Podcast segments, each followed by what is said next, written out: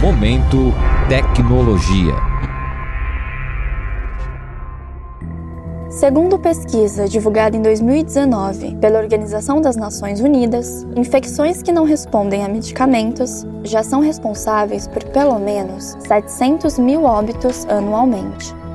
Pensando nesse problema, a pesquisadora Andrea Balan, do Instituto de Ciências Biomédicas da USP, criou a PlatShow, uma plataforma que pode ser usada para avaliar o perfil de resistência de cada bactéria, reduzir efeitos colaterais e aumentar a eficiência das medicações.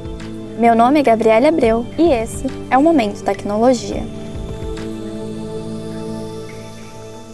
A cada vez que uma pessoa toma um antibiótico, maiores são as chances dos microorganismos desenvolverem resistência, ou seja, a capacidade de um micróbio ou bactéria resistir aos efeitos na medicação utilizada para tratá-los, o que pode levar a uma versão mais grave da doença. Estudar essa resistência é o objetivo da plataforma PlatShow. Para entender como funciona a resistência antimicrobiana, conversei com o professor Jorge Sampaio, do Departamento de Análises Clínicas e Toxicológicas da Faculdade de Ciências Farmacêuticas da USP. A resistência aos antimicrobianos é uma resposta de um ser vivo, é uma tentativa de sobreviver das bactérias. Então, o que, que acontece? Alguns fungos produzem antimicrobianos, algumas bactérias produzem antimicrobianos, então isso é feito por uma tentativa de competir por um nicho ecológico. E quando a bactéria expressa resistência a um ou mais antimicrobianos, ela tem capacidade de sobreviver. Então, resistência antimicrobiana é uma luta pela sobrevida. Mas afinal, como se adquire resistência às múltiplas drogas? Andrea explica que há diversos fatores para isso, incluindo, por exemplo, a maior exposição a microorganismos devido à falta de saneamento básico e a ingestão incorreta de medicamentos. Nas populações mais pobres, aonde você tem um nível de sujidade, né, que a gente pode chamar, onde o ambiente é mais contaminado, exatamente porque você não tem acesso a saneamento e tudo mais, você tem uma maior quantidade de microrganismos e você pode ter, claro, maior quantidade de exposição a microrganismos patogênicos sendo que esses microrganismos, quando entrarem em contato com o nosso corpo, forem para a nossa microbiota, eles podem transferir o material genético deles para outras bactérias.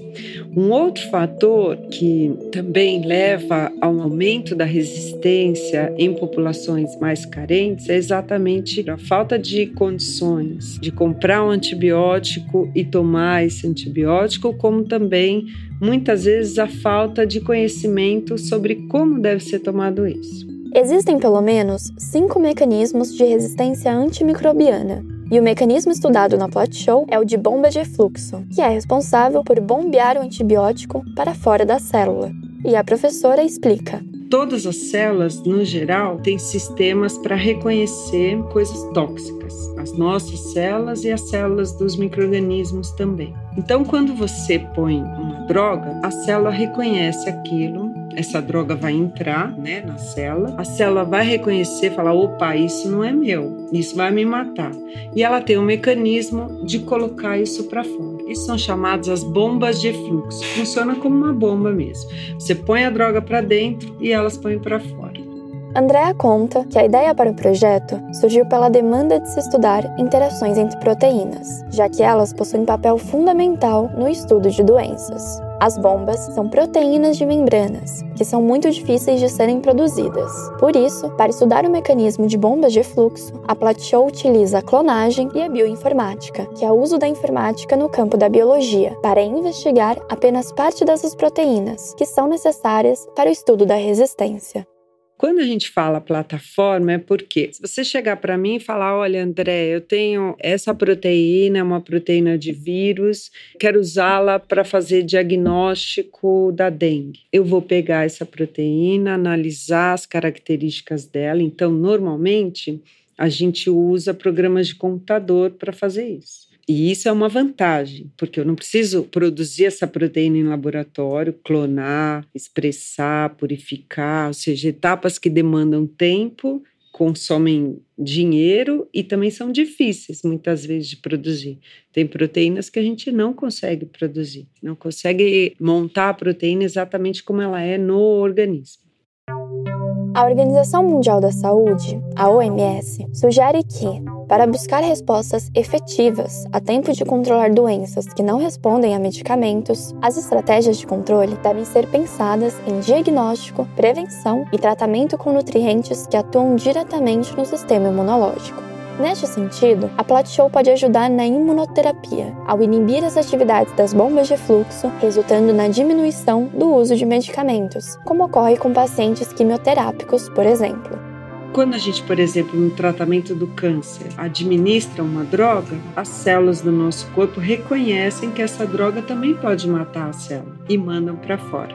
Então, o que, que acontece? A gente tem que dar uma dose maior do remédio, né, da droga que está sendo administrada, para eliminar o efeito dessas proteínas. Então, fica uma luta, né? Você administra a droga e a célula fica mandando para fora. Então, você administra um monte de droga para fazer com que a célula não dê conta de mandar para fora, um pouco ficar. E com isso, você aumenta o efeito colateral do tratamento. Para o professor Jorge Sampaio, embora estude apenas um dos mecanismos de resistência antimicrobiana, a plataforma traz uma importante contribuição tanto para avaliação de anticorpos, como também no aumento da eficácia de tratamentos do câncer. É uma iniciativa interessante porque a gente precisa entender mais detalhadamente, ou seja, quanto mais a gente entende o mecanismo pelo qual as bactérias regulam e expressam esses sistemas de fluxo, melhor a gente vai poder desenhar, projetar novos antimicrobianos que consigam inibir, por exemplo, esses sistemas de fluxo. Esse sistema de fluxo, por exemplo, ele é bastante importante numa bactéria extremamente frequente em infecções hospitalares, por exemplo, Pseudomonas aeruginosa e também a que são dois bacilos gram-negativos extremamente importantes de infecção no lixo hospitalar.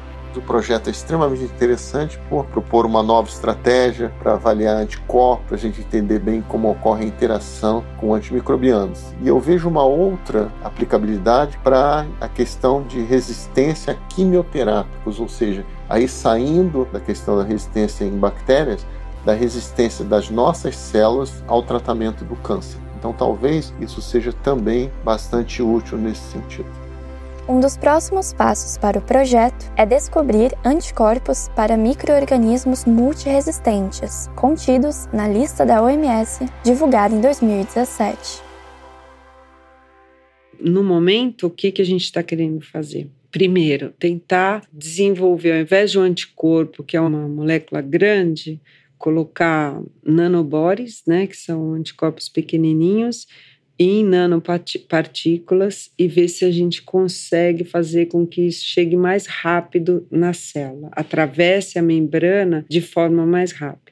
Outra coisa que a gente também quer fazer, a Organização Mundial de Saúde coloca 12 organismos, né, bactérias, como bactérias de emergência na resistência bacteriana. Então, são bactérias que estão se tornando, já se tornaram multiresistentes e na clínica, no tratamento, em hospitais, tal, essas bactérias realmente são um problema de saúde pública. Então a gente quer pegar um transportador que esteja presente nas 12 e tentar ver se é possível escolher uma parte deles que seja igual nas 12 para que um anticorpo funcione para as 12 bactérias.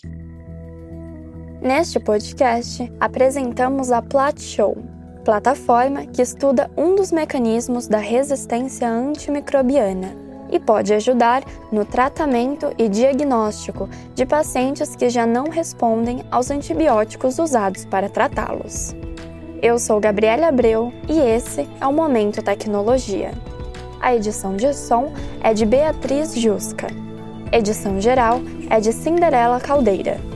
O Momento Tecnologia é uma produção do Jornal da USP e você pode nos encontrar nos principais agregadores de podcast e no site do Jornal da USP. Até a próxima!